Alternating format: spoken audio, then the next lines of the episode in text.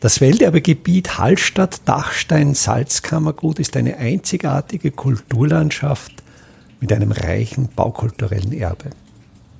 Mein Name ist Friedrich Idam und ich stelle Ihnen in jeder Episode einen neuen Aspekt unseres Welterbes vor. In der Episode 70 des Podcasts Welterbe Hallstatt habe ich über den Hallstätter Marktplatz erzählt. Da spielte auch die Dreifaltigkeitssäule eine sehr wichtige Rolle.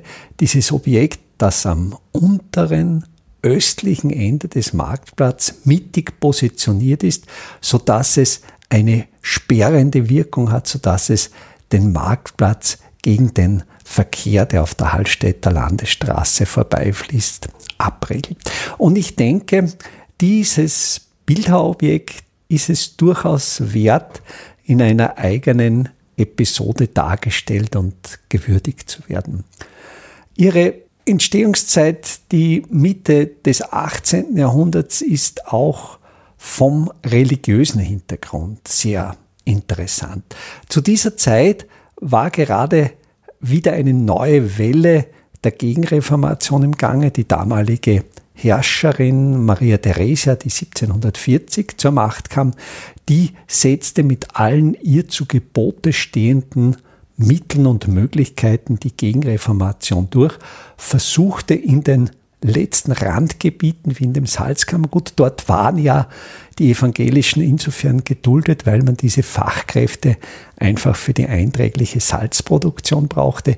Die wurden jetzt verfolgt, mussten sich zumindest nach außen hin zur katholischen Kirche bekennen, die sich nicht dazu bekannten, wurden deportiert, zum Beispiel nach Siebenbürgen. Und in diese Zeit fällt die Stiftung dieser Dreifaltigkeitssäule. Sie wurde in den 1740er Jahren, 1743, 44, von einem Salzfertiger namens Etzinger und seiner Gattin Maria Katharina, die wiederum eine geborene Eislin waren, also die Eisel, ein sehr mächtiges, langlebiges Salzfertigergeschlecht in Hallstatt. Und die beiden stifteten diese sehr offen katholische Dreifaltigkeitssäule, die sehr prominent steht, quasi, dass sich die Oberschicht zur Gegenreformation bekennt. Also auch, ich glaube, von diesem Hintergrund ist es nicht uninteressant zu wissen, zu welcher Zeit dieses katholische Glaubensbekenntnis sehr manifest ins Ortsbild gesetzt wurde. Vielleicht auch die Gestalt.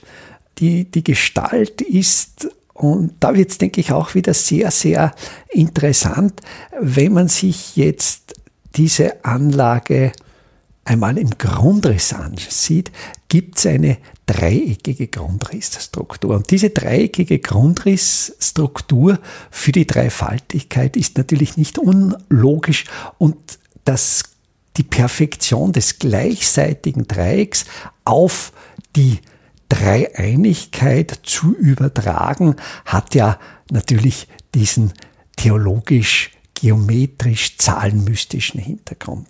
Zu dieser Zeit gibt es auch Kirchen, welche genau dieses gleichseitige Dreieck als, als Grundrissform haben. Da gibt es zum Beispiel diese Dreifaltigkeitskirche in Kappelwald-Sassen.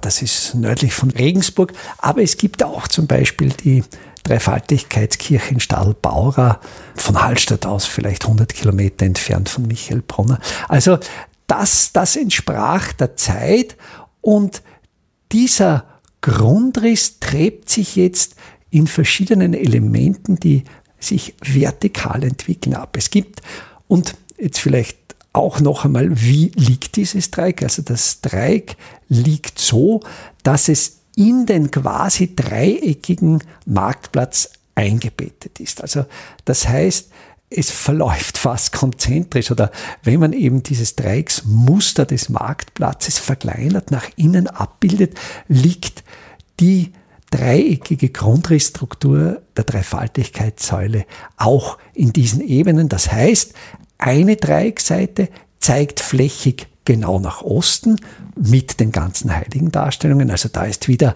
auch diese Orientierung, also diese Ausrichtung nach Osten von, von religiösen Symbolen. Also die Breitseite mit der ganzen figürlichen Darstellung zeigt nach Osten und die Spitze, die dieser Breitseite gegenüber liegt, diese Dreiecksspitze zeigt genau nach Westen zur Spitze zum höchsten Punkt des Marktplatzes.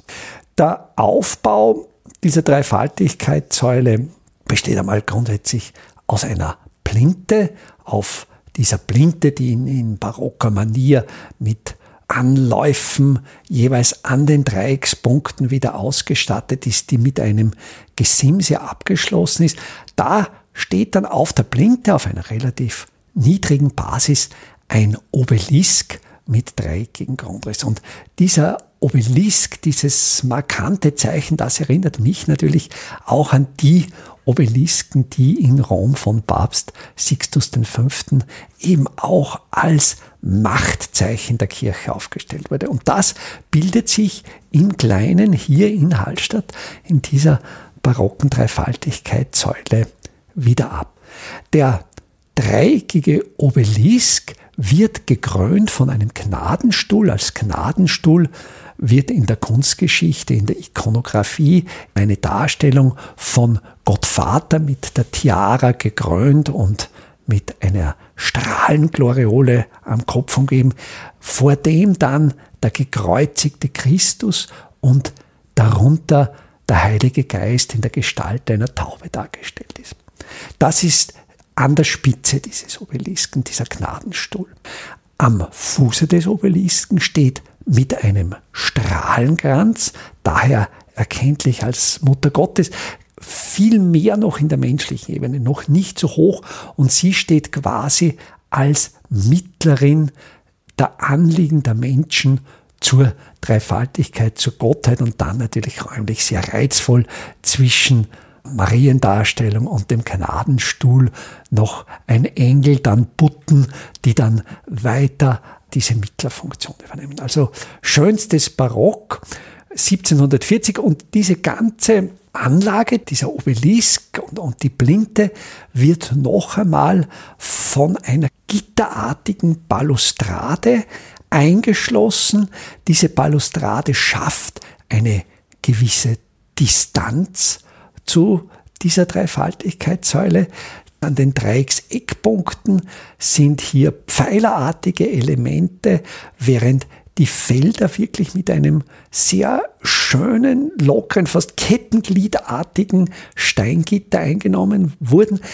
Die ganze Dreifaltigkeitssäule ist aus Untersberger Marmor gearbeitet, also man kennt diesen, diesen sogenannten Forellenmarmor mit diesen leichten Pünktchen, das Aluminiumoxideinlagerungen in, in diesen typisch ganz hell lachsrosa, fast ja, lachsrosa hellen Untersberger Marmor. Der Säule wurde auch geschaffen von einem Salzburger Bilder namens Josef Anton Pfaffinger eben in den 1740er Jahren. Was mich bei dieser ganzen Säule immer noch verunsichert, ist einerseits ihr Entstehungsjahr 1743 bzw. 44 die Aufstellung und dann die Tatsache, dass sie dort steht, wo ich die ehemalige Spitalskirche, vermute die aber erst 1750 abgebrannt ist. Da ist für mich eine Spannung drinnen, da ist für mich was historisch noch nicht geklärt, weil ja auch der Brand von Hallstatt 1750 unmittelbar neben Dreifaltigkeitssäule im sogenannten Beckenhaus ausgebrochen ist und es gibt einen Bericht über diesen Brand, einen Bericht einer Hofkommission eines Hofrats Gwiex, der dann 1751 von Wien angereist ist und die Brandstätten besichtigt hat. Und der schreibt explizit, dass die größten Zerstörungen des Brandes bei der Spitalskirche, beim Spital, bei diesem Beckenhaus stattgefunden haben. Also genau dort, wo diese dem jetzigen Augenschein nach unzerstörte, unbeschädigte Dreifaltigkeitssäule schon sechs Jahre gestanden wäre an dem Ort, wo der Brand ausgebrochen ist. Ich habe mir dann auch die alten Pläne angesehen, diese Tagrevierkarten Rietzingers, eine alte Ansicht des Marktes aus dem Museum Hallstatt.